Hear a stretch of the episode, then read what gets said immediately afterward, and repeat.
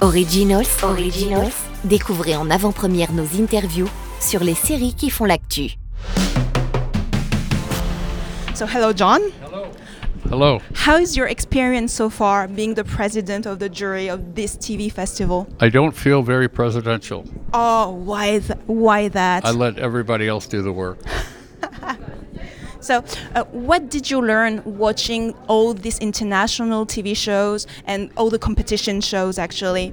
I learned that there are a lot of. I, the thing that excited me most was the young actors in the competition, uh, children, teenagers, that, and young and young people that very, very, very good, and it's exciting to watch that. And it'll be nice to see them develop over the years.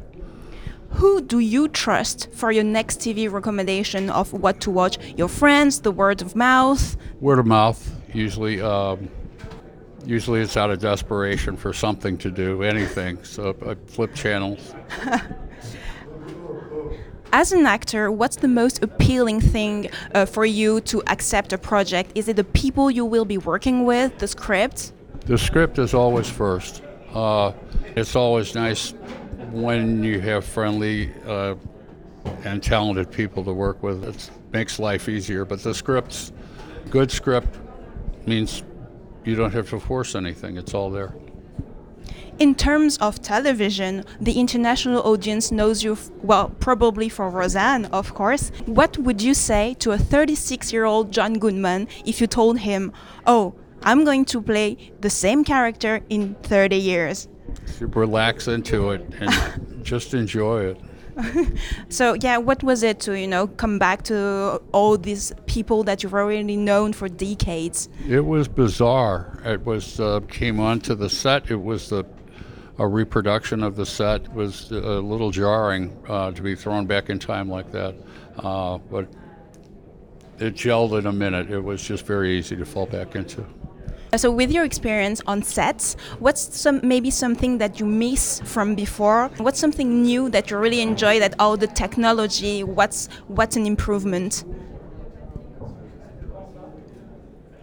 Uh, the uh, the cameras are different now. That they're digital uh, makes it for quicker quicker editing. Um, instant feedback on the monitors. The monitors are on the floor. In the old days, they would relay everything to a truck outside. The director would sit out there. The director could sit on the floor, and uh, it, it saves a lot of time. Among your movies, so many cult movies, of course, all of the Coen brothers. Personally, I have a I'm partial to the Flintstones. but uh, so you, in your opinion, what's maybe the movie you've made that's maybe a bit overlooked and you wish people would talk Barton about? Fink. Uh, but still, it's a Coen brother, so it's still you know there. But, so why why is that? I, I just love the movie. I, I actually want to go back and do it over.